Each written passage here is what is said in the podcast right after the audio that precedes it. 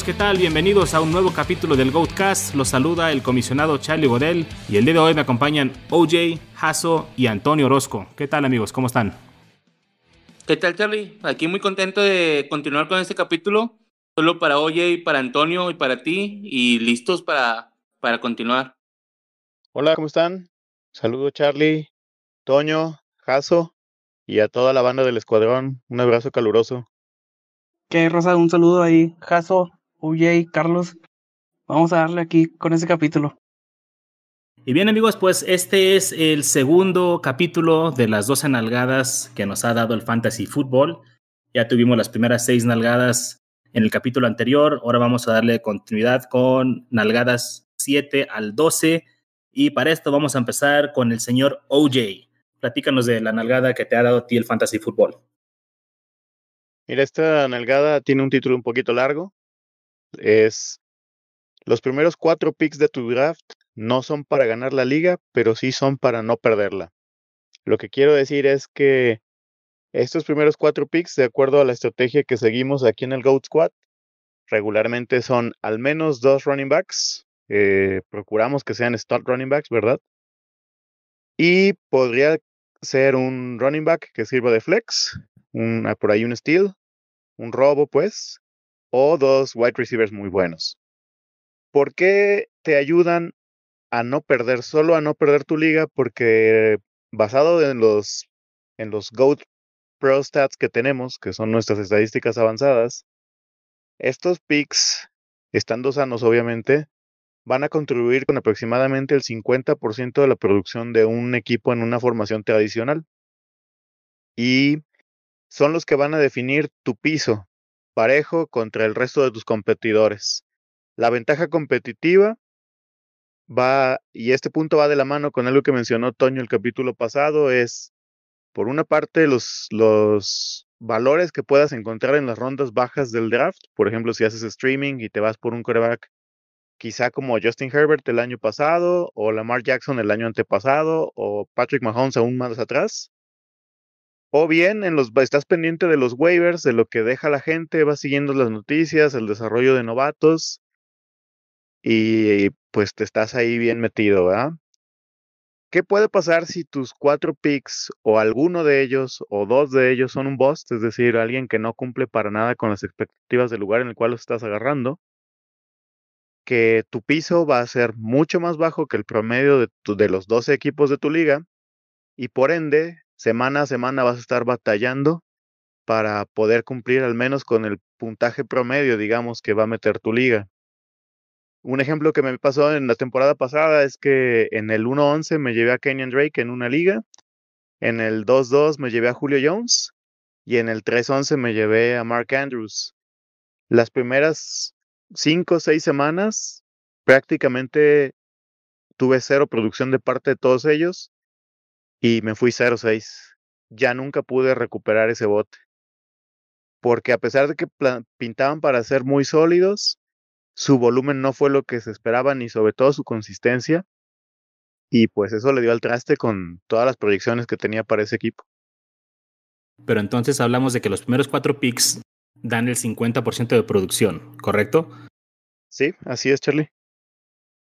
Creo que esto entonces va muy de la mano con lo que hablábamos en el capítulo anterior de no ir, por ejemplo, por los quarterbacks temprano, porque son más reemplazables que los running backs. Ahorita vamos a tocar ese punto con Jesús. Si tú tuvieras que elegir idealmente los cuatro primeros picks, viéndolo de manera de posición, y yo sé que dependiendo de qué pick tienes es diferente, pero ¿cuál sería la fórmula más común para elegir los mejores cuatro picks? Running back, running back, running back, básicamente, o, tú cómo armarías un equipo? Trataría de aventarme tres running backs en fila, pero usualmente para la tercera ronda, cuando son ligas de gente que ya sabe un poquito más y se llena de running backs, van a dejar buenos valores para tercera ronda. Por ejemplo, Calvin Ridley el año pasado se cayó hasta tercera o cuarta ronda, entonces fue un excelente valor. Y Calvin Ridley, pues, eh, no tengo ahorita el dato a la mano, pero fue muy seguramente top 10. Que acompañado de dos running back studs, por ejemplo, si hubieras tomado a Camara o a Cook, quizá lo hubieras emparejado con alguien obviamente no de ese tier, ¿verdad? Pero consistente, un running back uno bajo, running back eh, dos alto, consistente como Jacobs o como CH, pues ya tienes una base excelente de puntos. Si por ahí te llevas a Kelsey, pues ya tienes todavía más ventaja competitiva. Muy bien. Hablábamos en el capítulo anterior también de si alguna vez habíamos utilizado la estrategia de cero running backs. ¿Tú has hecho eso? ¿Lo recomendarías? Ah, sabiendo lo que nos has explicado en este punto. Lo utilicé experimentalmente hace como dos años en una sola liga y no me dio los resultados que yo esperaba ni que me prometieron por ahí en algunos analistas, sobre todo Estados Unidos, ¿verdad? Entonces, F, no lo hagan, básicamente. No, no, para nada. Y la explicación es que si bien los wide receivers siguen teniendo producción en los tiers bajos, o sea, 4, 5, 6, 7, jamás vas a recuperar la ventaja competitiva que alguien que tiene los, los running backs más altos. Eso no hay modo de darle vuelta. Claro, y esto nos lleva a la siguiente nalgada que nos va a platicar Jesús, donde pues nunca son suficientes, ¿verdad? Nunca son suficientes running backs, Jesús. Así es, Charlie. Pues como lo mencionó Jay, el running back es la posición, yo creo, más importante dentro del equipo, de nuestro equipo fantasy. Y por eso hay que mencionar que hay que llenarlos de running backs, sin importar la ronda y sin importar nombre. ¿Por qué lo digo? Porque la temporada anterior, 59 diferentes running backs fueron top 12 en la temporada. Quiere decir que si por suerte agarraste un running back de waivers o, de, o, como un volado y, te, y tuviste suerte y lo pusiste, te, te pudo sacar la chamba sin problema. Es por eso que también la oferta de running backs cada vez es más grande y en las primeras dos rondas, el año anterior me tocó ver que se fueran hasta 18 running backs.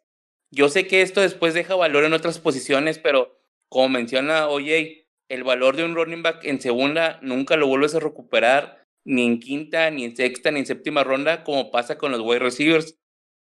Sí, es muy raro, ¿no? Cuando tomas a un corredor en ronda 10 o 12, digo, a menos de que sea un novato en una liga redraft, de repente sí pueden caer tan bajos, pero no es común que te produzcan. Quizá Gibson esa temporada, Taylor, bueno, no, Taylor estaba yendo bastante alto en, en su ADP, pero es muy importante entonces llenarnos de los running backs, porque nunca sabes cuándo va a haber una lesión en un equipo y de repente Miles Gaskin va a ser la persona que te va a sacar la chamba.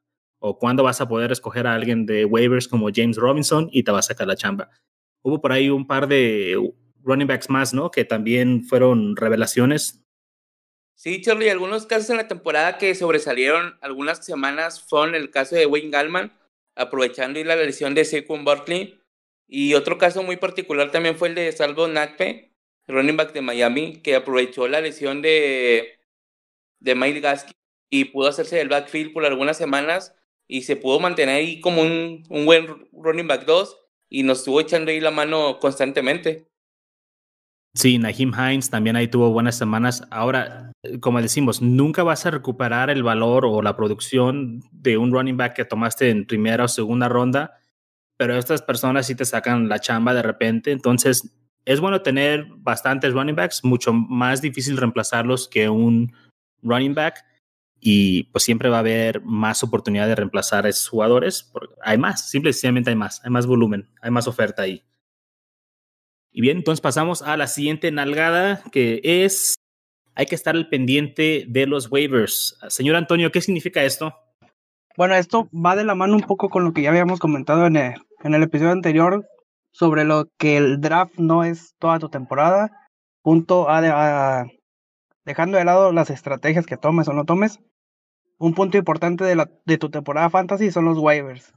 ¿Por qué? Porque como lo dijimos, a lo mejor tú te fuiste a la segura y dijiste, ah, bueno, yo tomo a jugador como Kenny Andre, como Miles Sanders, como Joey Mixon, y me va, ya estoy seguro que mi temporada va a ser muy buena. Pero por X o Y razón, como pasó de alguna lesión, alguna baja de juego, algún cambio de sistema, no funciona, siempre hay que estar atento a estos waivers, ya que puedes encontrar tesoros muy preciados, por así decirlo, como pasó hace un año, que yo creo que esta temporada que pasó se podría decir que fue donde podría haber más jugadores que, que dieron mucha más recompensa. El caso de Mac Davis, como lo dijimos, Jim, Robinson, Eh, Chase Edmond por algún momento también dio sus, sus buenos puntos cuando Kenny Drake estuvo lesionado un par de juegos. Y como decimos, los novatos en estas ligas de... Esto pasa más en las ligas de redraft, pero con los novatos, también muchos novatos no son tomados en el draft por el hecho de ser novatos. En una redraft te vas a un, a un valor más seguro con jugadores que ya tienen un, un par de años en la liga. Y hay mucho novato que no se toma. Entonces, para estos waivers, sí, ahí puedes ir checando novatos que vayan incrementando su volumen de juego, o como dijimos, por alguna lesión y tomas un McDavis y ya te da una, una temporada estable durante todo el año, porque todo el año fue, fue muy eficiente en su juego. Sí, como mencionaba Jesús, 59 diferentes running backs fueron RB1s durante la temporada, lo cual demuestra que hay una gran volatilidad en su producción. Es difícil encontrar a esos studs que te dan producción semana a semana, son realmente muy pocos. Más adelante tendremos un reportaje acerca de, estas eh, calificaciones, digámoslo, no, tanto como consistencias, porque puede ser consistente y consistentemente malo, pero vamos a hablar de aquellos running backs que son consistentemente buenos, esos que te ayudan a ganar las ligas. Entonces, si hubo 59 diferentes running backs que fueron running back unos, realmente no todos están en rosters. Hay que estar pendiente de esos jugadores. Yo he visto o vi en esta temporada jugadores que soltaron a Montgomery porque tuvo un inicio fatal, Jonathan Taylor porque tuvo un inicio fatal. Claro, estamos hablando de redraft. En Dynasty nunca, o a menos de que juegues unas ligas muy uh, novatas, no vas a ver jugadores sueltos. Hay, hay, muy pocos jugadores ahí. Incluso hubo muchas ligas, eh, están haciendo el draft prácticamente la misma semana del kickoff de la temporada regular, donde se cayó Montgomery del, del bueno, digamos, de la, no es propiamente el ADP, pero se fue ya tarde porque la gente al saber que tenía la lesión muscular le sacó la vuelta. Y pues la verdad, a mí me tocó una liga donde mm, me llevé en el primer pick. Bueno, tenía, era de un keeper. Yo tenía cámara, me llevé a CH. No me da mucho orgullo decirlo. eh, en el segundo, no recuerdo qué running back me llevé. Me llevé a Calvin Ridley en la tercera ronda y en la cuarta me cayó Montgomery. Fue un super valor para ese momento. Sí, Charlie, yo quería mencionar algo. Este tema del waiver es muy importante porque ahorita de bote pronto se me vienen a la mente nombres con los que podríamos armar un equipo competitivo. Eh, casos como coreback de Justin Jefferson, de Justin Herbert, running back como Mike Davis y James Robinson, y wide receivers como Justin Jefferson, Chase Claypool, y alguno más. Y en la, pues hasta en la posición de Tayden, que es muy complicada, sobresalió el caso de Logan Thomas, tomado de waivers, o Robert Tonian, que sin duda pudieron reforzar nuestros equipos sin problema. Sí, pero te fijas cómo la mayoría de esos jugadores que mencionaste son novatos y muchas veces no los tomamos, como mencionaba Antonio. Entonces hay que estar bien al pendiente de quién está produciendo y no tener miedo, ir por ellos. No te enamores de tu roster cuando lo drafteas, o sea, siempre hay un jugador que puedes tirar, ¿no? Siempre hay un jugador que puedes tirar con tal de ir a recuperar unos de estos otros jugadores que han tirado. Y bueno, vamos con la nalgada número 9. Este es un consejo Dynasty que les traigo yo. Y este es que es mejor vender un jugador una temporada antes que una temporada después. Ya me refiero a no tengan miedo a vender un jugador antes de que pierda ese valor. Tal vez le pueden sacar un año más de jugo, véndanlo. Porque si pasa ese apex de, de producción, o de valor, ya no les van a dar nada por él. Entonces es mejor vender un año antes a este jugador que un año después. A mí me pasó este año con un jugador que me arrepiento de no vender, Julio Jones. Y yo pienso que ahorita ya nadie me va a dar algo de gran valor por Julio Jones, aunque sé que puede producir, pero ya es básicamente eh, invendible, es la palabra, porque ya nadie me va a querer dar una primera ronda. O sea, me han ofrecido segundas, segundas altas. Julio vale más que eso. Pero le queda cuánto? ¿Un año, dos años más? ¿Les ha pasado algo así a ustedes? Pues sí, se depreció gacho Julio, ¿no? Pues más que nada por las lesiones. Yo pienso que todavía tiene algo en el tanque, pero, pero sí, o sea, se me depreció. Y ahora qué tengo que hacer, pues tengo que yo quedarme con esa pérdida ahí en cuestión de valor. Yo, yo sinceramente no me atrevería a aseverarlo como un hecho ya dado, pero mi gut feeling es que ya Julio este año ya no tiene para dar para un wide receiver 1. Ya el estado de sus lesiones, la constancia con la cual fue sentado inclusive en los mismos juegos, no bueno, él, él siempre ha sido un jugador que prácticamente vive eh, lesionado, ¿verdad? Pero Julio podía no entrenar toda una semana, tener la designación de questionable y jugar el domingo. Y este año sí ya no, ya está del lado malo de la edad, de la línea que se marca como ese límite, ¿no? Entonces yo sinceramente ya no apostaría por él. Lo escucharon aquí primero. Julio Jones ya no es top 12. Gracias, OJ. Jesús, ¿quieres comentar algo? Fíjate que, sí, ahorita pensando en lo que mencionas, se me vino a la mente el nombre de Eric Henry que puede caer en un supuesto como el que dices, de por querer quedárnoslo sabiendo que puede ser un running back top 8 sin problema y que tal vez la siguiente temporada pueda disminuir ahí un poco su, sus snaps o sus, o sus acarreos y que ya no te dé para venderlo al precio que ahorita está. Sí, definitivamente. Yo creo que la baja carga que tuvo Derrick Henry al principio de su carrera en Tennessee va en cierto modo a prolongar quizá un año o dos sobre, digamos, la media de los corredores, ¿no? En todavía 2021 lo veo en su prime, pero en términos Dynasty es un muy buen momento esta campaña para venderlo. Quizá no ahorita en el off-season, porque la, la ofensiva de Titans se ve estable. Si ellos apuntalan con dos o tres jugadores defensivos de calidad, ya sea vía la agencia libre o el draft, pintan para seguir siendo contendientes en la americana. Entonces, quizá no venderlo en el off-season, pero sí ya entrar a la temporada, capitalizarlo por un buen par de valores, por ahí algún par de novatos, un pick, dos veteranos que vayan apenas en segundo año, alguna combinación de esos.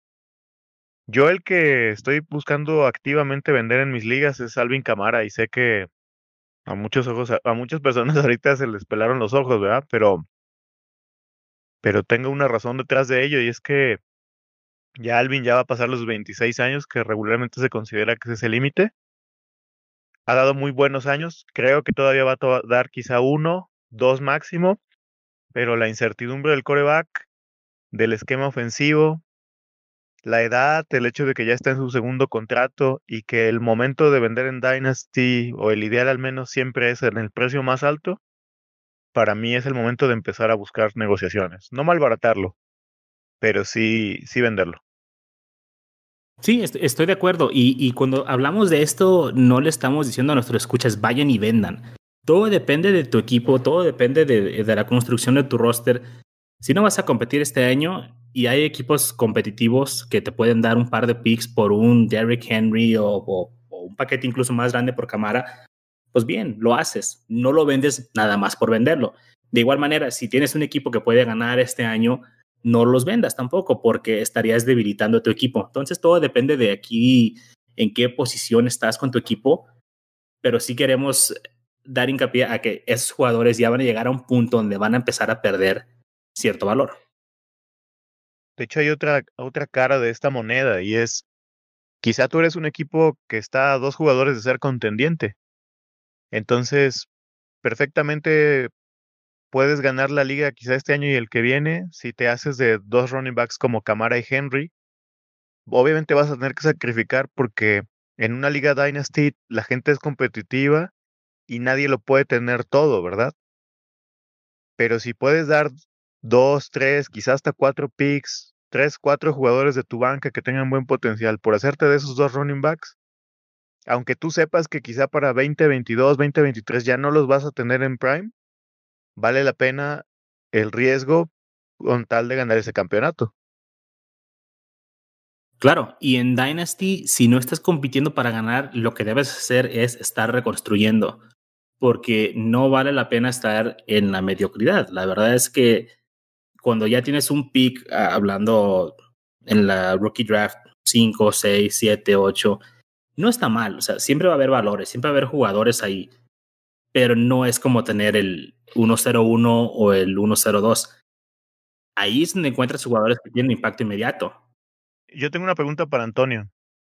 Si, si tú ahorita tuvieras a Camara, Toño, ¿qué lo venderías? Si tuvieras que venderlo por puros picks, ya sea de 2021, 2022 o hasta 2023, ¿qué pedirías por él en un precio razonable, no? Sin, sin abusar ni, ni salir abusado. Por Camara, fíjate que yo también lo vendería a Camara. Es un jugador que también vendería junto con Henry. Un punto que hay que mencionar de Henry, que creo que no, no se ha mencionado, va a tener un nuevo coordinador ofensivo. Se va John Smith muy probablemente, se va Corey Davis. Entonces quizás esa ofensiva sí tenga un giro en cuanto a, a su sistema de juego. No se sabe, pero podría pasar.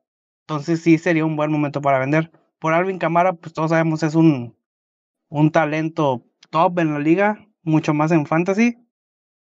Yo no pediría menos de dos primeras rondas. Yo creo una primera ronda top 5 de este año y alguna del siguiente año. O una top 5 de este año y un, un receptor top 12 por ahí. Y podría ser un buen precio. O como le dicen, dos talentos, dos jugadores, pero que sean que sean redituables. O sea, no te vas a ir a malbaratar, pero quizás hay un running back y un, y un receptor que sean top 12, top 16 serían un buen valor.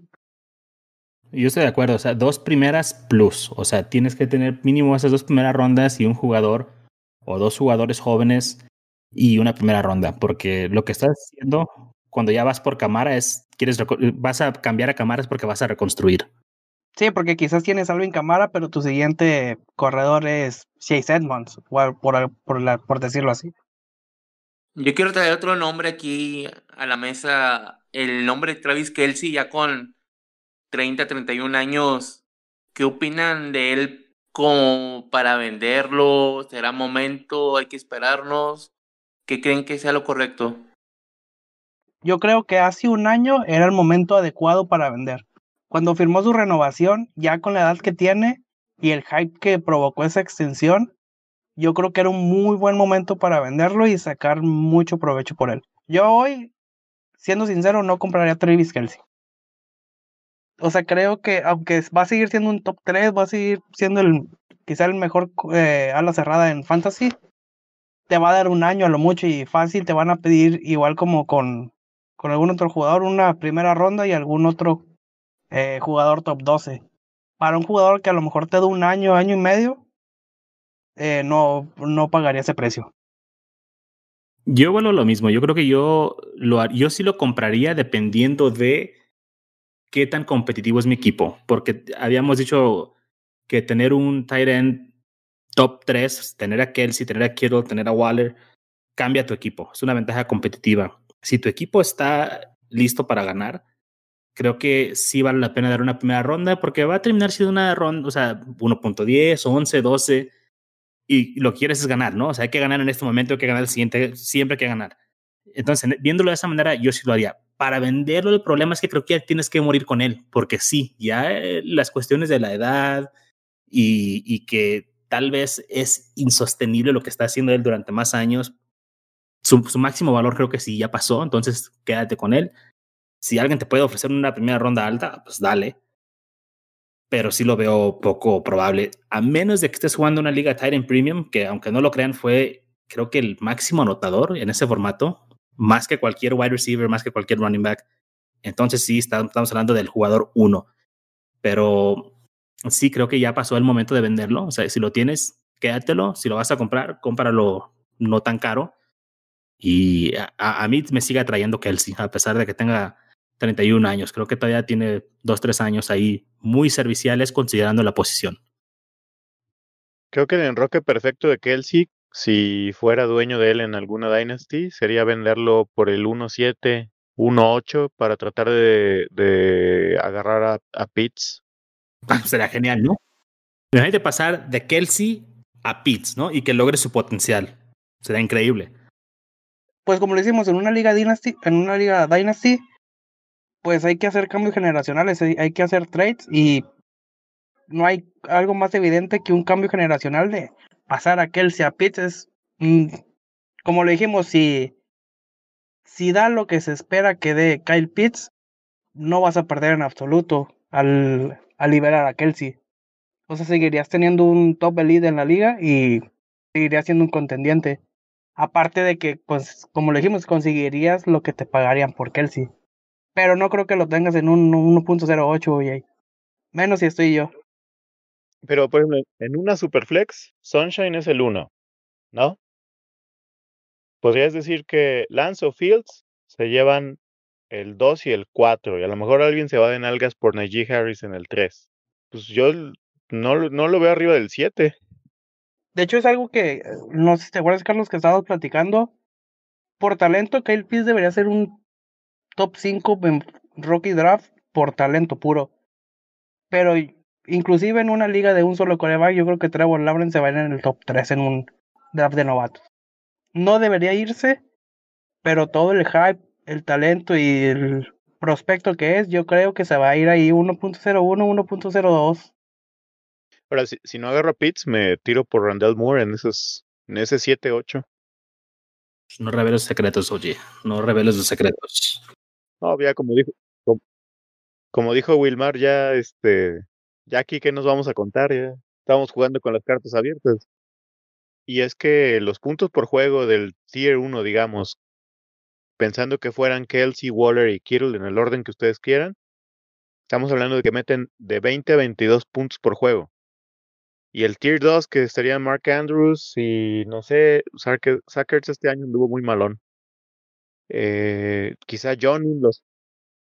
Ajá, eh, todos ellos anduvieron de 12 a 13 juegos, o sea, estamos hablando de promedio, porque un, un juego alocado de Kelsey te metía 35, 40 puntos, ¿no? O sea, ¿cómo compites con eso si tú tienes, por ejemplo, a Sackers, ¿no?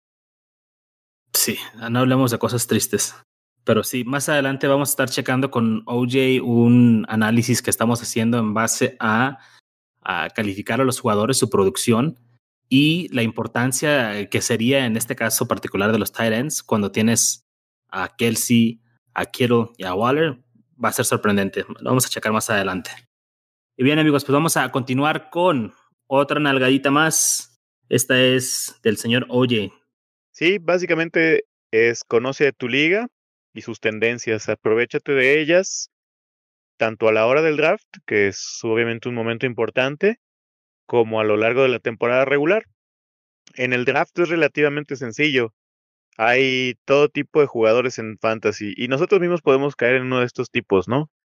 Está aquel que le llaman el famoso Homer o el que no se puede quitar la playera de su equipo y se va a llevar Aaron Rodgers, a Aaron Jones, Jamal Williams, Davante Adams, Alan Lazard, MBS, a Tonjan y hasta Joseph de Guara, ¿no? Y pues ese ya te abrió una brecha enorme de valor. Entonces es importante saber que esa persona te puede ganar, por ejemplo, Davante Adams y puedes hacer un reach a lo mejor en una segunda, tercera ronda si estás cerca de él. También están estas ligas donde la gente se llena de corebacks en las primeras rondas. Al compadre Jaso y a mí nos pasó el año pasado en una liga eh, donde nos quedamos tratando de hacer streaming y pues nos quedamos chiflando en la loma porque nos quedamos con creo que Philip Rivers y Matthew Stafford y por no haber tomado en cuenta eso eh, tuvimos por ahí que hacer algunos ajustes, trades. Al final del tiempo, al del, del día compusimos pero obviamente haber tomado en estrategia nos hubiera ayudado a tomar un coreback un poco más temprano, no dentro de los cuatro primeros, pero quizá quinta o sexta ronda y haber evitado tantos problemas, ¿no?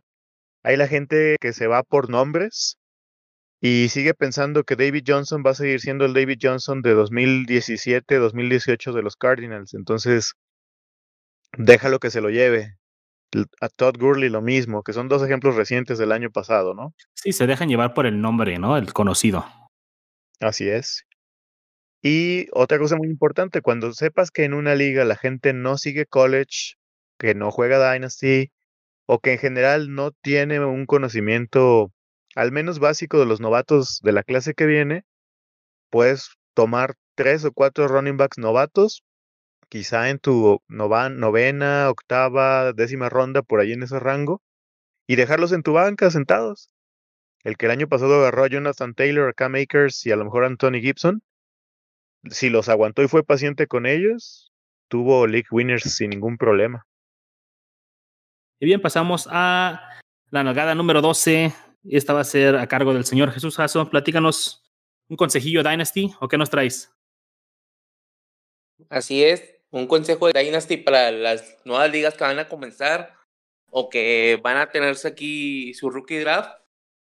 El consejo que les puedo dar para más que nada es para definir lo que es el orden del rookie draft y es que se defina en base al camotebol bautizado por nosotros.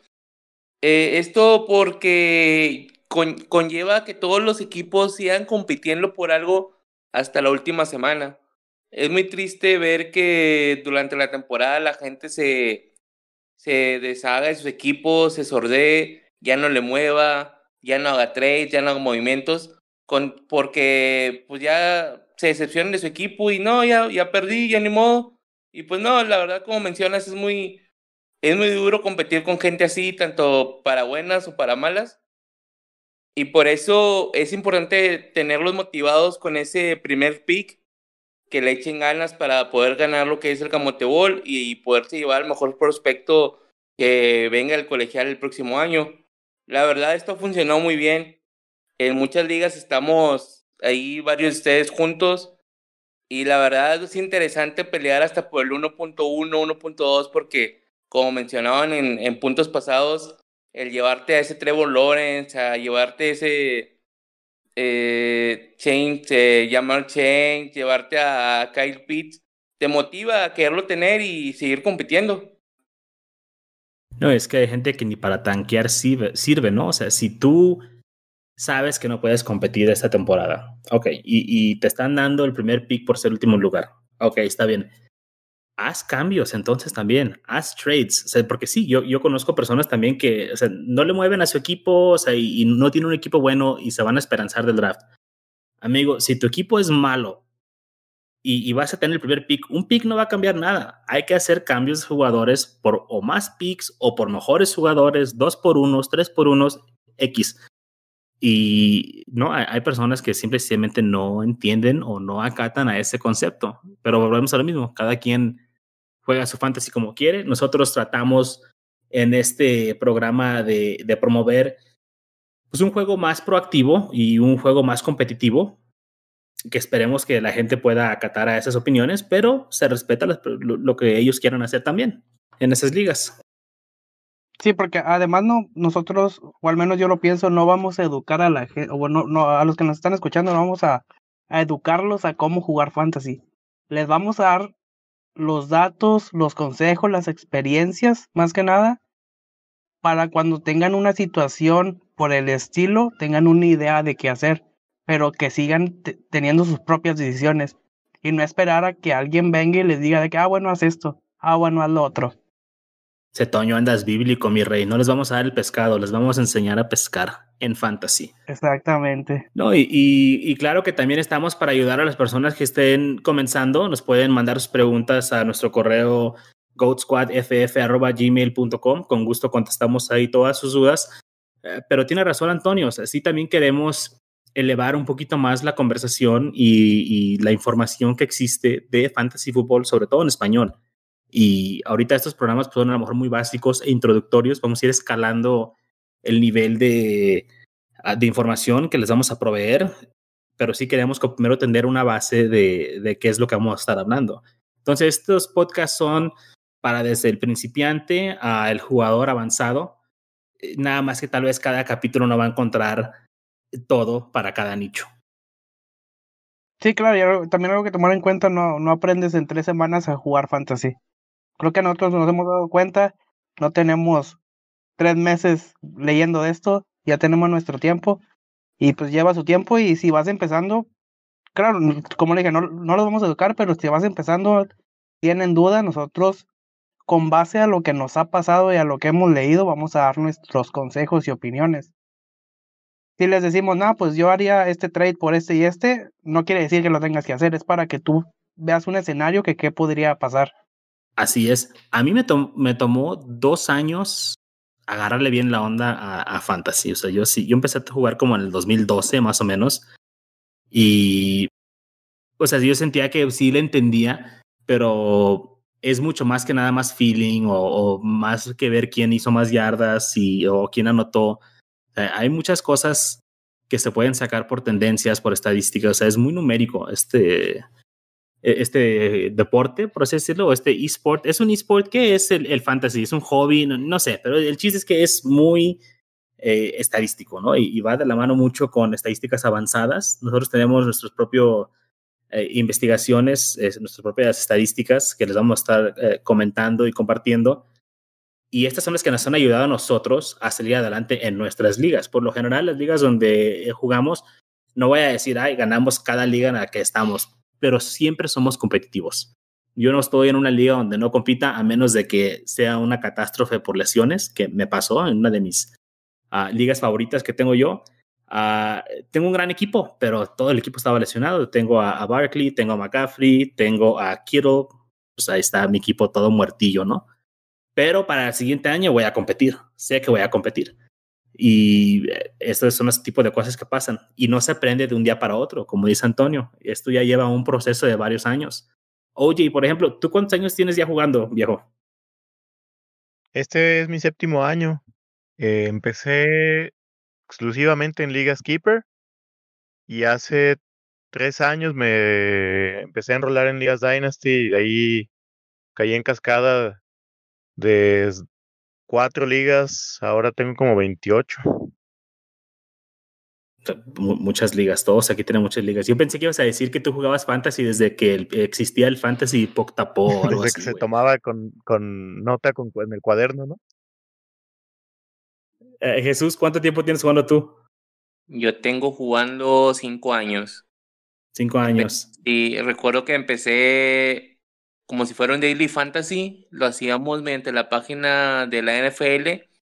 Me junté ahí con todos mis amigos los miércoles a armar nuestros equipos de la semana y el que perdía pagaba la cena el lunes por la noche. Era muy interesante, digo, ahorita ya estoy muy avanzado todo, pero era muy entretenido en ese entonces. Sí, es cierto. Y Antonio, ¿tú cuánto tiempo tienes jugando? Yo voy, según yo, este sería mi sexto año jugando. Sería, llevo cinco, sería para el sexto año. Pero a diferencia, yo empecé, por así decirlo, solo. O sea, yo estaba, pues yo siempre he visto el fútbol americano, jugué fútbol americano. Iba, pues, estaba checando la página de la NFL, vi fantasy, me puse ahí como que a ver uno que otro artículo para ver más. Yo no tenía idea que era el fantasy. Y me, me llamó la atención, me metí a esas ligas de, de foul de NFL que nada más le oprimes join y ya estás en una liga. Y así, así empecé un año. Si acaso estaba en una liga o dos ligas ya de que me metí a un grupo de Facebook y ya me metí a una liga ahí con, con gente. Pero solo y ahí como iba la temporada me ponía a investigar, así nada más ver, pues entenderle. Y ya año con año sí he ido avanzando, ya cada vez, bueno, con, con ustedes cada vez es, es más gente, ya, ya es una relación más cercana es mucho más atractivo así, ya no estar ahí con gente que no tienes ni idea de, qué, de quién se trate, ya hay una competitividad, pero sí podría decirse que yo sí empecé solo y me puse a investigar y me puse a leer y ahí aprendiéndole, echando a perder se aprende. Macheteando, ¿verdad? Y fíjate, yo, yo empecé, mi primer equipo fantasy lo heredé, ya era a la mitad de la temporada 2012 y me dijo un primo, ¿sabes qué, güey? Uh, estoy jugando esto, no le entiendo, tú sí ves fútbol americano más que yo, este, pues tú muévele a ver si puedes rescatar algo.